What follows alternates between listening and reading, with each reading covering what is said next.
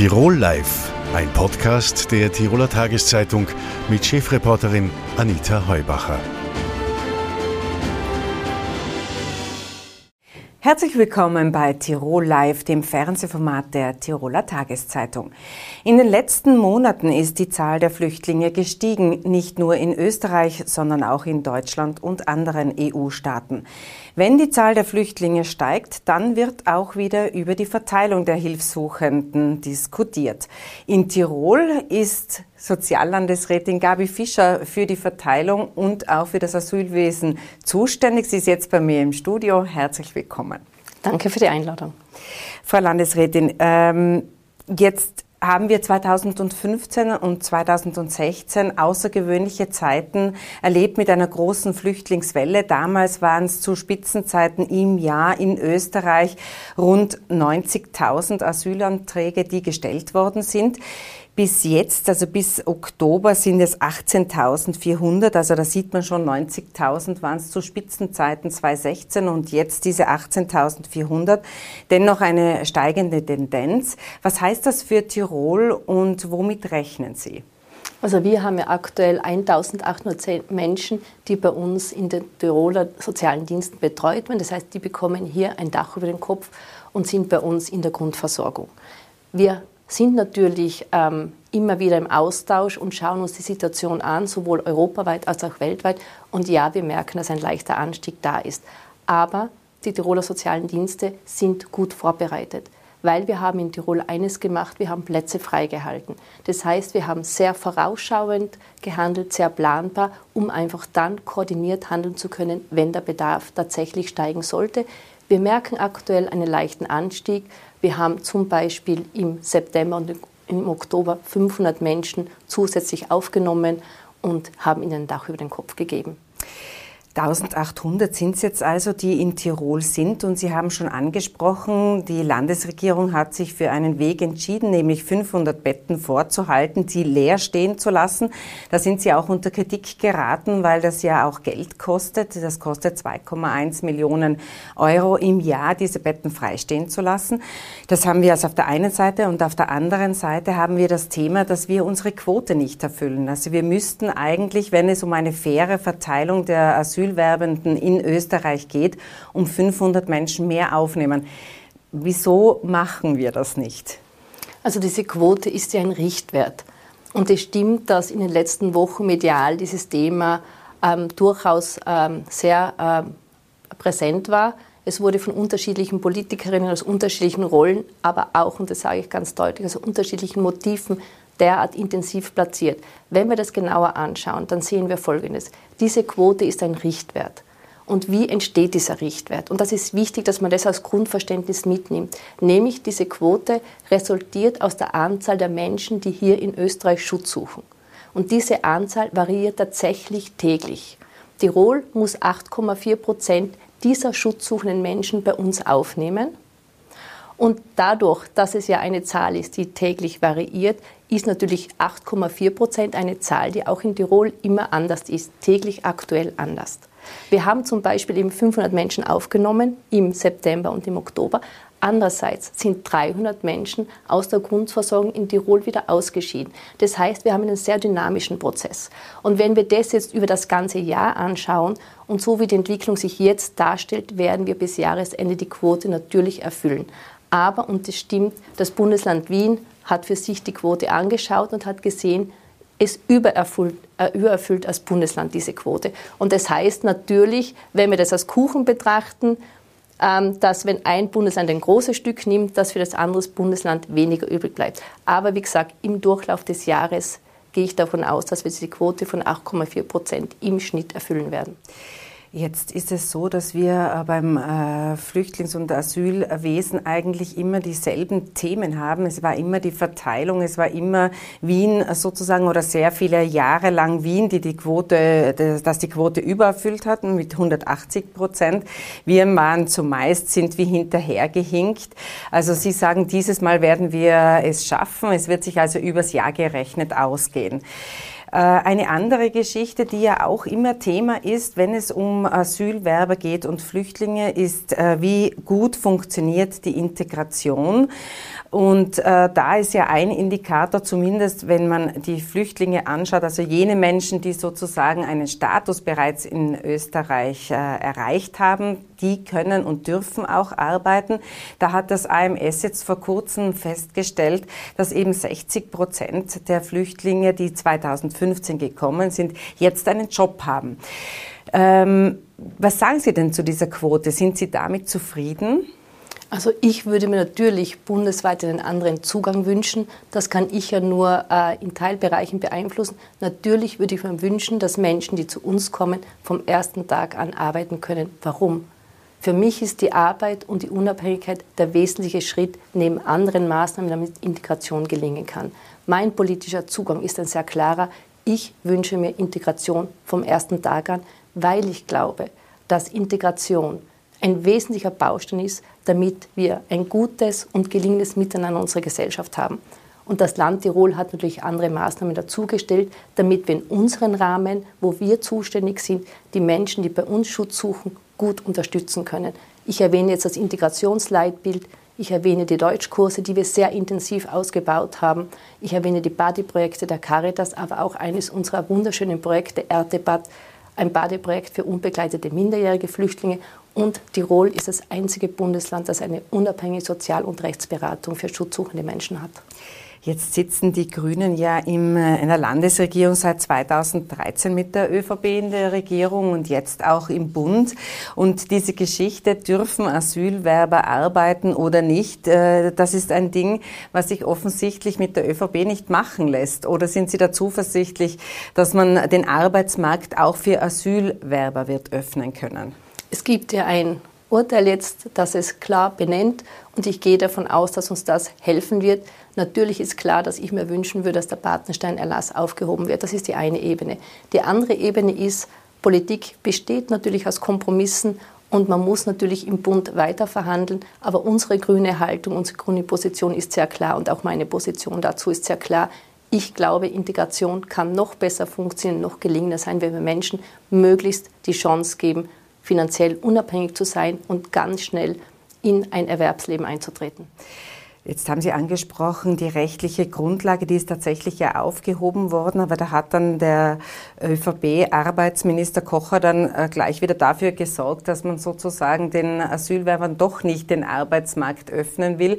Es waren äh, auch Diskussionen, wie viel pro Stunde Asylwerber äh, verdienen dürfen. Das war damals unter Türkis-Blau eine ähm, von vielen als unappetitlich bezeichnete Diskussion, dass man Menschen um 1,50 Euro pro Stunde arbeiten lässt. Tirol hat sich dann entschieden, mehr zu zahlen.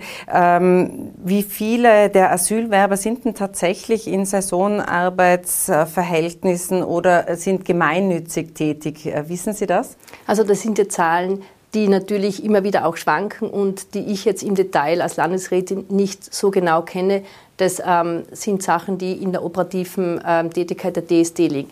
Wichtig ist mir aber, dass eine Tagesstruktur das Mindeste ist, was wir Menschen auf der Flucht und Schutzsuchenden bieten müssen. Wenn es schon nicht möglich ist, sie in einen geregelten Arbeitsprozess zu integrieren, dann müssen wir zumindest eine Tagesstruktur schaffen. Und das ist natürlich mit diesen Tätigkeiten äh, gewährleistet. Und das halte ich auch für absolut wichtig und sinnvoll.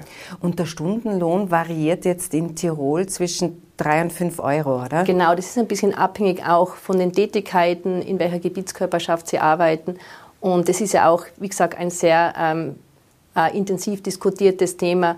Aber wie gesagt, ähm, für mich wäre der richtige Zugang, Menschen möglichst in den regulären Arbeitsmarkt zu integrieren und das möglichst schnell und zwar vom ersten Tag an.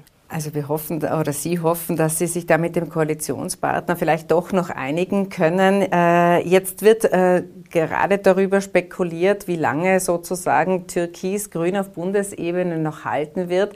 Wie schaut da Ihre Prognose aus? Also dazu habe ich keine Prognose, weil ich es für wichtig halte, dass wir eines trennen, die Bundespolitik von der Landespolitik. Ich habe hier meinen Wirkungsbereich und insofern ähm, möchte ich, dass eine Bundespolitik gut funktioniert. Und eines ist schon klar, die Grünen sind momentan der stabilisierende Faktor in dieser äh, Regierung. Und das beruhigt mich insofern, weil ich weiß, wofür die Grünen stehen und welche Positionen sie vertreten. Das ist die eine Ebene. Und die andere Ebene ist mein Wirkungsbereich hier im Land. Und wir haben hier mit der ÖVP eine gute und intakte Zusammenarbeit und haben auch nach dieser bundesweiten Krise unsere Arbeit hier in Tirol gut fortsetzen können. In Tirol stehen allerspätestens 2023 die Landtagswahlen an. Es wird äh, in den Reihen der Grünen schon viel darüber diskutiert, wer Spitzenkandidatin sein soll. Werden Sie es sein? Also diese Diskussion entscheidet Gott sei Dank die grüne Basis und das finde ich auch eine gute Entscheidung, weil es eine Entscheidung ist, die von einer Mehrheit getragen ist und ich halte es für wesentlich, dass eine Spitzenkandidatin, wer auch immer sie sein mag, mit diesem Mehrheitsvotum ausgestattet ist. Dass ich gerne wieder kandidiere, ähm, das ist auch klar. Spitzenkandidatin haben Sie in dem Fall mit großen I geschrieben, oder? Ich würde mir das natürlich wünschen, dass wir diese Tradition fortsetzen und auch eine Spitzenkandidatin mit großem I in die nächste Landtagswahl schicken, natürlich. Also ich meine, es soll eine Frau, es soll eine Frau sein. Ich würde es mir wünschen, weil ich das für ein gutes, wichtiges und richtiges Signal halte, dass wir wirklich auch dabei bleiben. Wir haben eine Spitzenkandidatin mit der Ingrid Philippe und es sollte allenfalls auf jeden Fall eine Frau sein und das würde ich mir auf alle Fälle wünschen. Vielen Dank, Frau Landesrätin, für Ihren Besuch im Studio. Der Umgang mit dem Tod und mit dem Sterben ist in unserer Gesellschaft an den Rand gerückt. Das zeigt nicht nur die Corona-Pandemie, sondern auch die Diskussion um den assistierten Suizid. Der wird jetzt neu geregelt. Der Entwurf zum neuen Gesetz liegt jetzt vor. Bei mir zu Gast im Studio ist Barbara Friesenecker. Herzlich willkommen, Frau Professor. Sie sind Palliativmedizinerin, äh, Bioethikerin und auch äh, Intensiv- und Palliativmedizinerin. So, ja. Jetzt habe ich, glaube ich, alles aufgezählt. Ähm, äh, Frau Professor, vielleicht fangen wir mit dem an. Der Gesetzesentwurf äh, sieht ja vor, dass bestimmte Personengruppen einen assistierten Suizid in Anspruch nehmen äh, dürfen. Es ist so, dass man zwei Ärzte braucht, um sozusagen dann eine Sterbeverfügung ausstellen zu können. Es gibt auch Fristen, die es abzuwarten gilt. Und der Gesetzgeber meint, dass äh, einem Missbrauch durch diesen Entwurf eigentlich sehr gut äh, Einhalt geboten wird. Wie sehen Sie den Entwurf? Ich glaube, es gibt bei dem Entwurf einige Dinge, die man noch anmerken muss, auf jeden Fall, seitens der Palliativmedizin, seitens der Ärzteseite, seitens der Pflegeseite auch. Ich denke, es ist ja im Endeffekt in dem Gesetzesentwurf jetzt nur die Beihilfe zum assistierten Suizid nicht mehr strafgestellt. Es bleibt die Verleitung zum Suizid und die Tötung auf Verlangen weiterhin unter Strafe. Das ist eine gute Sache, das ist richtig und wichtig so. Wobei man sagen muss, dass auch bis jetzt, wenn die Beihilfe zum assistierten Suizid von Ärzten durchgeführt worden ist und gut begründet war und gut gemacht worden ist, keine Strafverfolgung und auch kein Verlust der Approbation zur Folge war. Also auch jetzt ist es zwar im gesetzlichen Rahmen nicht erlaubt gewesen, aber es war irgendwie möglich, wenn die Argumentation schlüssig war. Also dieser Gesetzesentwurf stellt im Endeffekt jetzt den assistierten Suizid und die Beihilfe dazu straffrei. Und im Endeffekt finde ich zum Beispiel, es ist derzeit ein Arzt muss Palliativmediziner sein. Das ist halt dafür eine wichtige Geschichte, weil der Palliativmediziner alle Optionen, die möglich sind, um einen assistierten Suizid zu verhindern, ausloten kann mit der Patientin mit großem I. Und im Endeffekt der zweite für mich derzeit nicht definierte Arzt definiert sein muss als Psychiater, weil ich glaube, man kann über Suizidnacht reden, ohne die Psychiatrie fix im Boot zu haben. Das wäre eine Änderung, die ich gerne dabei hätte. Und ich denke, einige Dinge, die nicht geregelt sind, zum Beispiel, wie das dann wirklich laufen soll, wem das Ganze zugeordnet wird, muss man unbedingt sich vorher überlegen, weil ich glaube, dass die ganzen Fristen viel zu kurz sind, jetzt, dass die Diskussion dazu viel zu kurz ist mit der Bevölkerung, mit den Menschen, die das betreffen kann. Die Frist bis zum Januar 2022 ist zu kurz, äh, um alle diese Bedenken mit einzubringen. Und ich persönlich bin der Meinung, man darf mit der Tötung von Menschen kein Geld verdienen. Vielleicht eins nach dem anderen. Wir haben Sie haben jetzt schon sehr, sehr, sehr weit ausgeholt, aber es ist natürlich ein Thema, wo man ausholen muss. Es ist ja, wie Sie es schon bereits gesagt haben, ein Arzt muss also ein Palliativmediziner sein. Es ist diese Begutachtungsfrist sehr, sehr kurz. Das haben äh, praktisch fast alle Organisationen schon kritisiert und eingewandt. Es äh, bleibt nur noch wenig Zeit sozusagen, eine Stellungnahme abzugeben. Äh, der Strafrahmen für den assistierten Suizid, der war sehr hoch. Das äh, konnte bedeuten, dass man mehrere Jahre Haft äh, mit dem rechnen musste. Also das ist jetzt sozusagen, wie Sie es gesagt haben, äh, weg. Das gibt es jetzt nicht mehr. Da sind sehr viele Angehörige auch entlastet. Aber ähm, was schon eine, eine Schwierigkeit zu sein scheint, ist, das eine ist jetzt der assistierte Suizid ist auf dem Papier in diesem Entwurf möglich und das andere ist die Praxis. Man wird also Ärzte finden müssen, die auch bereit sind, das freiwillig zu machen. Man kann niemanden dazu zwingen. Auch das äh, steht im Entwurf drinnen. Und was, äh, glaube ich, ganz, ganz äh, wichtig ist zu sagen, ist ja, dass einige Institutionen bereits abgewunken haben. Es hat die Caritas gesagt, nein, in unseren Einrichtungen wird es das nicht geben. Es hat auch das Hospiz gesagt, nein, sie arbeiten an der Innsbrucker Klinik, wird es dann im öffentlichen Spital möglich sein, äh, bei Ihnen auf der Station, auf der Palliativmedizin, diesen assistierten Suizid? Also bei uns im Universitätsklinikum gibt es keine Palliativstation. Es gibt das Palliativhaus in Hall wo auch die Hospizstation mit verortet ist. Also wir selber haben so eine Station nicht. Ich selber arbeite auf einer Intensivstation. Und wenn Sie mich nach meiner Meinung fragen, und die ist nicht maßgeblich für das, was dann wirklich im Krankenhaus passiert, würde ich es absolut ablehnen, assistierten Suizid im Krankenhaus durchzuführen, aus den gleichen Gründen, wie es für mich sehr nachvollziehbar ist, es nicht in Caritas-Häusern und nicht im Hospiz und nicht im Palliativhaus zu machen, weil ich glaube, dass es ein unglaublicher Vertrauensbruch für die Patientinnen wäre, die sich eigentlich im Krankenhaus sicher umsorgt fühlen sollten, auch in einem Haus wie dem unseren, wo die Palliativstation ausgelagert gelagert ist, so sicher fühlen sollten, dass man nicht das Gefühl hat, es wird gerade im Nachbarzimmer jemand umgebracht. Das ist etwas, was ich absolut ablehne und ich glaube, dass der Staat dafür Sorge tragen muss, dass es eine geordnete Möglichkeit gibt, palliativ ähm, Medizin zu machen, so wie wir es jetzt haben, aber in nicht ausreichendem Maße. Und für die Patientinnen, wo Palliativmedizin an ihre Grenzen kommt, wo der assistierte Suizid eine Option darstellt, stellt sich für mich als Ethikerin die Frage, gibt es eine Indikation für den assistierten Suizid?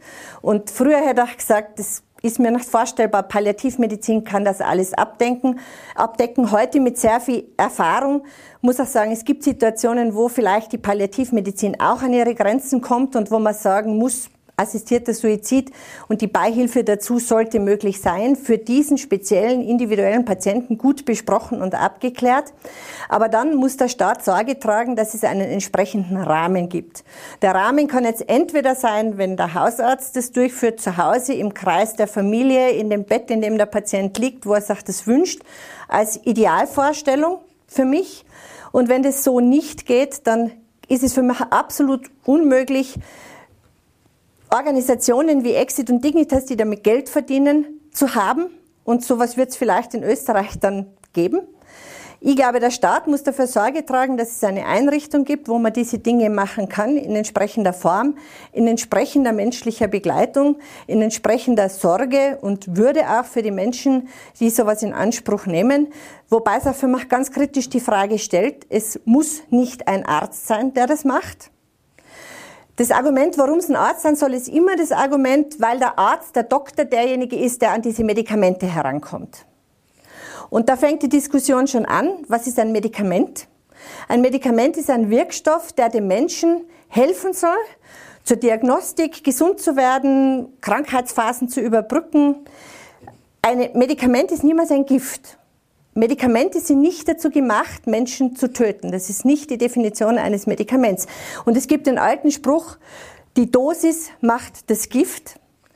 Das heißt, das Medikament wird in dem Moment zum Gift, wo ich es verwende, um einen Menschen zu töten. Und an das Gift müsste dann auch derjenige herankommen, der Lege Artis im Sinne dieses neuen Gesetzesentwurfs die Tötung eines Menschen hilft, dabei hilft, dass der Mensch getötet werden kann. Und dann muss es überhaupt nicht mehr ein Arzt sein, der an dieses Gift herankommt, das ich dazu verwende. Aber könnte man da äh, vielleicht einmal kurz aufdröseln, ob Sie da richtig verstanden haben. Sie sagen, es gibt Situationen, wo Sie als Palliativmedizinerin sagen, da ist vielleicht unter Umständen die Palliativmedizin am Ende und es kann durchaus sein, dass man dann zu dem letzten Mittel greift und sagt, ich hätte gerne diesen assistierten Suizid. Das lehnen Sie nicht kategorisch ab. Es gibt also diese Ausnahmefälle. Dann sagen, ja. ja. Dann sagen Sie, wenn der Staat eine, ein derartiges Gesetz auflegt, auflegt, muss er dafür Sorge tragen, dass man es auch umsetzen kann. Das äh, sollte eben nicht, da haben Sie Dignitas, äh, Dignitas erwähnt, das ist also eine Sterbeeinrichtung in der Schweiz. Wo man viel Geld zahlen wo auch äh, dementsprechender äh, Tourismus stattfindet. Also das heißt also, dass auch ÖsterreicherInnen ja. äh, in die Schweiz gefahren sind, um, um dort ihr Leben beenden zu können. Ähm, und dieser letzte Punkt, den Sie angesprochen haben, das ist jetzt die Rolle des Arztes. Da sagen Sie, das muss nicht unbedingt. Könnte das Ihrer Meinung nach dann auch ein Angehöriger sein oder wer könnte das sein, der, der dann hilft dem Betroffenen, dieses dann tödliche Medikament zu nehmen? Ist eine schwierige Frage und die Hilfe hat ja ganz unterschiedliche Facetten. Die Hilfe kann sein, helfen in den Koffer packen, ersetzen ins Auto, fahren irgendwo hin, bis zu, ach, legt die Leitung, hängt die Infusion an und der Patient muss selber den Treibekahn umdrehen, bis zu, ach, gebe ihm die Tabletten, er muss sie selber schlucken. Das ist alles Beihilfe. Den Treibekahn als Helfer umzudrehen oder dem Patienten irgendwas einzuflößen, wer Tötung auf Verlangen ist, dann nicht mehr Beihilfe. Das heißt, also wir haben alle diese Abstufungen und Vorbereitungsphasen wirklich zum assistierten Suizid, wo überhaupt der Arzt es nicht machen muss, wobei man natürlich sagen muss, die Leitung kann auch Pflegeperson legen. Blut abnehmen können Pflegepersonen, die können auch Leitungen legen. Rein die Technik kann man lernen. Die Frage ist, ähm, wer würde so etwas freiwillig machen wollen? Ich glaube, Anders als in Kanada, wo zum Beispiel das Gesetz dazu verpflichtet, in einem Hospiz assistierten Suizid durchzuführen, darf es bei uns nie so weit kommen, dass wir als medizinisches Personal, egal ob Ärzte oder Pflegepersonen, dazu verpflichtet werden, das zu tun. Aber das sieht ja der Gesetzesentwurf explizit vor, dass es eben keine Pflicht gibt. Es, es muss diese genau, Freiwilligkeit und das ist gut, gut und richtig gewährleistet sein. Ich glaube, warum man gerne Ärzte hätte, ist, weil man das Gefühl hat, dass dann weniger schiefgehen kann. Und warum man vielleicht gern Anästhesisten und Intensivmediziner hätte, weil die genau mit diesen Medikamenten als Medikament umgehen, um Menschen zu helfen und sie gesund zu machen oder Narkosen zu machen, Sedierung zu machen auf der Intensivstation. Wir wüssten, wie es geht. Aber wir sehen uns überhaupt, die meisten von uns, nicht in unserem Job dahin, dass wir Menschen töten sondern wir verwenden diese Medikamente, gerade auch in der Palliativmedizin, da geht es auch um in etwa die gleichen Medikamente oder Substanzgruppen zumindest. Wir verwenden sie, um zum Beispiel Patienten in einen künstlichen Tiefschlaf zu versetzen. Die palliative Sedierung am Lebensende ist etwas, wenn das Leid unerträglich wird und Palliativmedizin nicht in der Lage ist, das Leiden so zu lindern, dass Patienten das wach ertragen können, dann kann man Menschen in eine Art Tiefschlaf legen, wo sie dann weniger gut schlucken, weniger gut husten, weniger gut atmen und dann eigentlich sie so in den Tod hinüber schlafen in einer Art Narkose. Die palliative Sedierung ist etwas, was man durchaus machen darf. Das ist aber auch etwas, was nicht für alle Menschen gut ist am Ende des Lebens. Gerade für die Menschen, die sterben wollen, aber eben noch nicht am Ende ihres Lebens angekommen sind. Da bräuchten wir diese Situation wieder des assistierten Suizids. Und dann brauchen wir kein Medikament, sondern ein Gift. Wir haben uns auch einmal äh, unterhalten über das Sterben in Würde, wo Sie ja auch kritisch angemerkt haben, dass in den letzten Monaten vor dem Tod, wenn man da sieht, was an den Patienten noch alles gemacht wird, in guter Absicht, sie im Leben zu halten, also Chemotherapien oder Operationen, diese Übertherapie, die haben Sie auch angesprochen. Ja. Wie kann man das eindämmen? Muss ich als, als Patientin eine Patientenverfügung machen, damit das nicht gemacht wird? Genau. Also das ist ganz ein wichtiger Punkt und das Hauptthema auch bei meinen Vorträgen immer wieder auch Kolleginnen zu schulen, nicht Dinge zu machen, nur weil sie machbar sind sondern immer zu sagen, ist das, was auch technisch, medikamentös machen kann, für diese Patientin auch wirklich noch von Nutzen? Profitiert sie davon noch? Gibt es ein grünes Licht am Ende des Tunnels? Kann der Patient, wenn er durch eine schwere Phase geht mit Nebenwirkungen von Medikamenten, beispielsweise Chemotherapie, so als klassisches Beispiel ist jetzt nach meinem Fach, aber ein anderes gutes Beispiel, oder auch große Operationen, Reanimationen in meinem Bereich, mutet man das zu? Ja, dann, wenn danach ein gutes Leben steht. Und das gute Leben ist ja relativ für den Patienten wieder. Also das müssen wir auch dazu sagen. Ihr gutes Leben ist nach gleich mein gutes Leben, ist nach gleich das gute Leben des 95-Jährigen, ist nach gleich das gute Leben des 20-Jährigen. Also es geht immer auf die Patientenrelation, wo der Patient sein gutes Leben sieht und ob man ihn dahin bringen kann. Und um diese Wünsche und Wertvorstellungen zu verstehen, was jeder Einzelne unter einem guten Leben und auch unter einem guten Ende des Lebens und unter einem guten Sterben versteht, dazu braucht es unbedingt die Patientenverfügung. Und das muss keine verbindliche sein. Das ist immer noch noch teuer. Die Erwachsenenschutzvereine funktionieren immer noch nicht so, dass es billiger möglich wäre. Und die Menschen haben Angst, zum Notar zu gehen, weil sie da viel Geld zahlen müssen. Es genügt völlig, eine Patientenverfügung mit dem Arzt des Vertrauens zu machen. Und je kränker man ist, umso besser weiß man, wo der Weg hingeht, wenn es schlecht läuft. Aber auch Menschen, die gesund sind, können so etwas für sich verfügen was sie sich oder wünschen und was sie sich nicht Vertrauensperson könnte ich ja auch nennen, oder? Die genau. Im Sinne des neuen Erwachsenenschutzgesetzes kann er einen Stellvertreter benennen, im klassischen Sinn der Vorsorgebevollmächtigte. Der ist hieb- und stichfest. Da kann er genau sagen, der spricht für mich und bringt meinen mutmaßlichen Willen in die Diskussion mit ein. Das ist die Person, wo er weiß, die kennt man am besten und die kann im Gespräch mit den Ärztinnen dann sagen, hätte ich das so gewollt oder hätte ich das nicht gewollt. Weil Ärztinnen müssen in ihrer Aufgabe immer Optionen erklären und sagen, wenn wir das so machen, wird es wahrscheinlich so laufen. Wenn wir das aber so machen, wird es so laufen. Wenn wir so machen, werden sie sterben. Wenn wir so machen, können sie leben, aber mit viel Leiden. Nur um ein Beispiel zu nennen. Und der Angehörige, der als Vorsorgebevollmächtigter eingesetzt ist, kann dann dazu sagen, so hätte er das gewollt und so hat er immer gesagt, das wollte er eigentlich so nie. Und dann tun wir uns leichter. Und wenn es nicht die Vorsorgevollmacht ist, dann kann es eine gewählte Vertretung sein. Dann kann es auch nur das Benennen einer Vertrauensperson sein, dass von den fünf Le Leuten, die mich besuchen kommen, genau der Maxi derjenige ist, der mich am besten kennt und der Maxi kann der Nachbar sein. Mhm. Nach dem neuen Gesetz muss es nicht mehr ein enger Angehöriger sein, sondern kann jeden Menschen, der mein Vertrauen genießt, mit seinem Einverständnis und seinem Wissen in diese Funktion setzen, auch offiziell nach dem neuen Erwachsenenschutzgesetz registrieren lassen. Und dann wissen wir als Ärztinnen besser, was sagt Patientin in ihren Wünschen und Wertvorstellungen vorstellt. Und wir können dann besser entscheiden und tun uns leichter auch mit schwierigen Entscheidungen, gerade wenn es um Therapierückzug geht und Therapiezieländerung von einer Heilung, Ausrichtung hin zur Palliativmedizin, Richtung Sterben in Würde und Begleitung, Wohltun am Ende des Lebens. Jetzt möchte ich die Gelegenheit noch nützen, weil Sie eben Intensivmedizinerin sind und sich auch in der Covid- und Corona-Pandemie sehr oft zu Wort äh, gemeldet haben.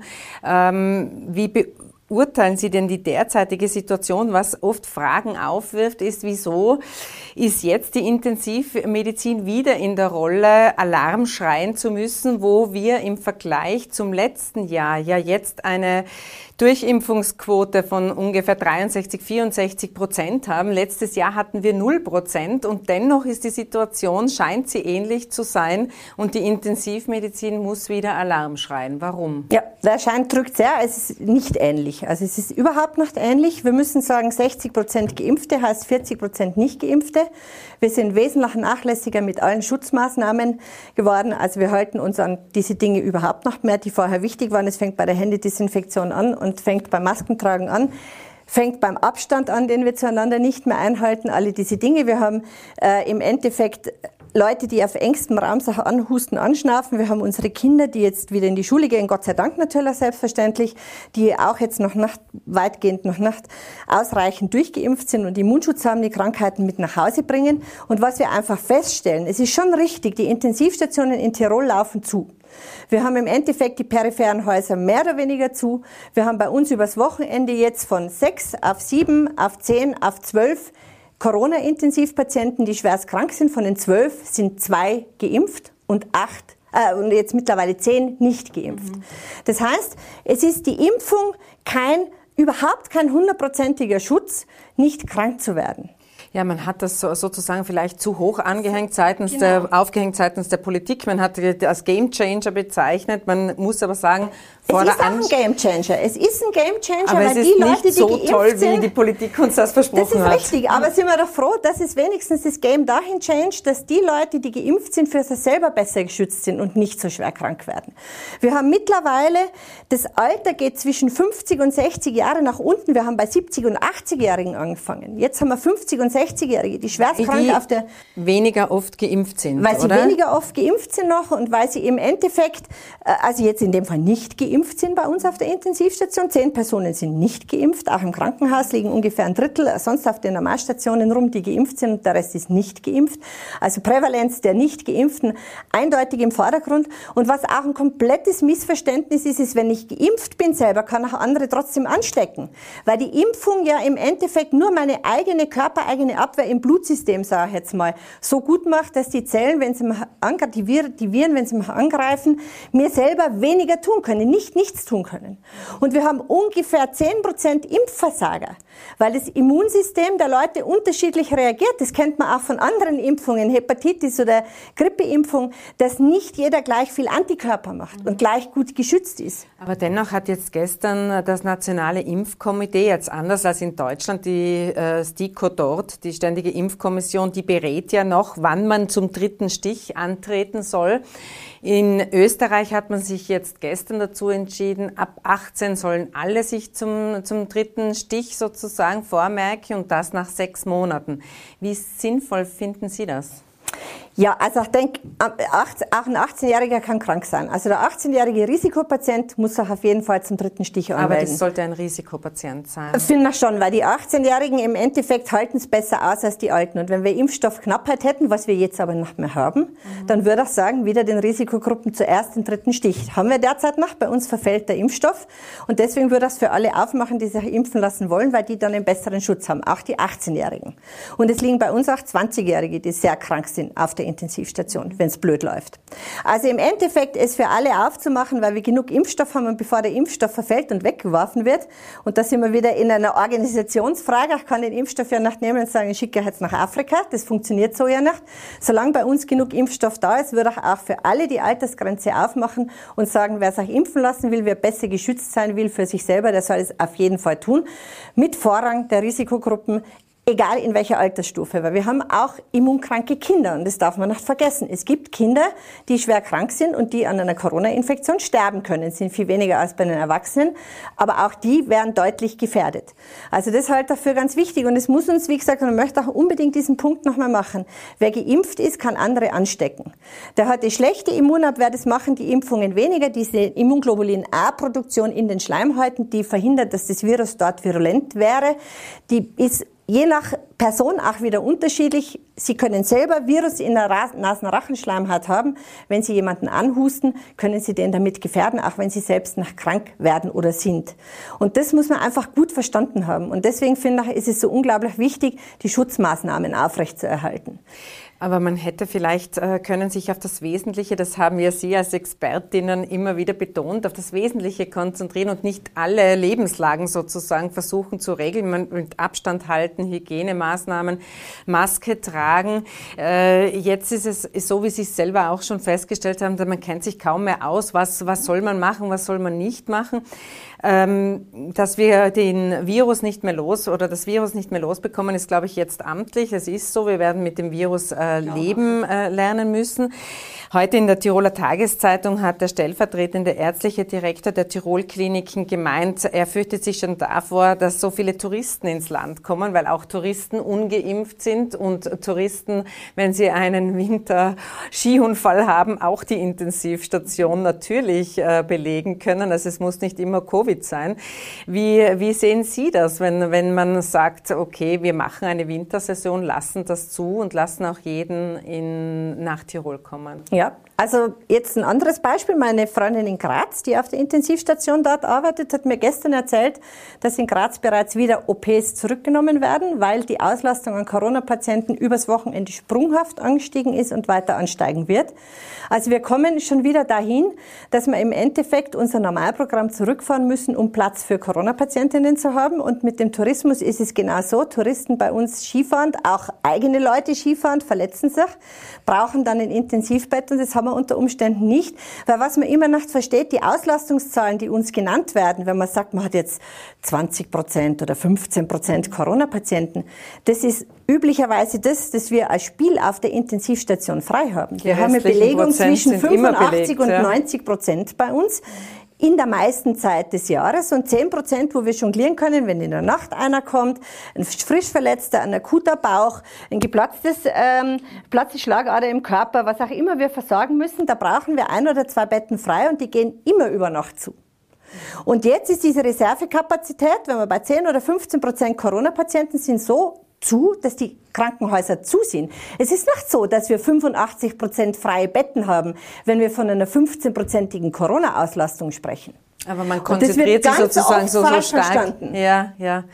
Das hat halt. Äh, wir sind dann 100 Prozent zu. Ja, die Intensivstationen sind ohnehin zum Maximum fast immer ja, ausgelassen, ja. weil sie sehr teure Spitalsbetten ja. sind und deshalb sozusagen wird die Kapazität ausgenützt. Und wir haben eigentlich eine gute Kapazität. Wir haben üblicherweise wir sind sogar besser als die Deutschen. Wir sind besser als die Deutschen und wir haben üblicherweise diesen Spielraum um die 10 Prozent der Betten, wo man sagen kann, wenn da einer reinkommt, dann können wir jonglieren, wir können Patienten auf die Aufwachstationen verlegen, die gewisse Geräte noch brauchen. Also wir haben noch nie jemanden sterben lassen, weil er kein Bett kriegt seit ich da bin, seit 20 Jahren. Es gibt's nicht.